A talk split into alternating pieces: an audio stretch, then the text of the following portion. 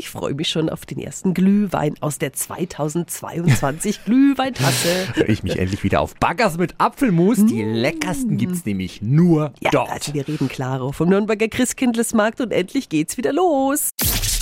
365 Dinge, die Sie in Franken erleben müssen. Ja, es gibt heute bei der Eröffnung des Christkindlesmarktes gleich zwei Premieren. Zum einen die extra lange Einkaufsnacht. Juhu, shoppen bis 23 Uhr ist möglich. Und zum anderen ist Markus König zwar schon seit zweieinhalb Jahren Oberbürgermeister, aber der erste Markt, den ich als Oberbürgermeister jetzt eröffnen darf. Also ein ganz besonderer Moment für mich. Ich freue mich drauf und man merkt auch, die Stadt, die wartet jetzt drauf. Der Markt, besonders in so einer Zeit, wo vieles ähm, auf dieser Welt chaotisch läuft, ist er Halt und Zuversicht für die Menschen. Er gibt Wärme und dazu muss man nach Nürnberg kommen. Und die Jahrgangsglühweintasse, wieder mein Thema, einsacken.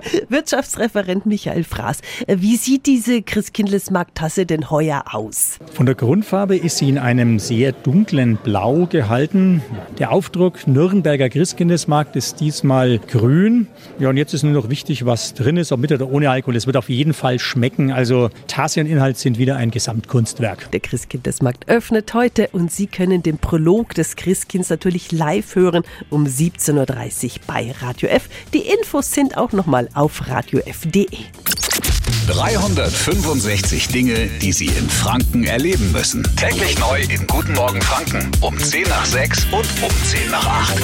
Radio F.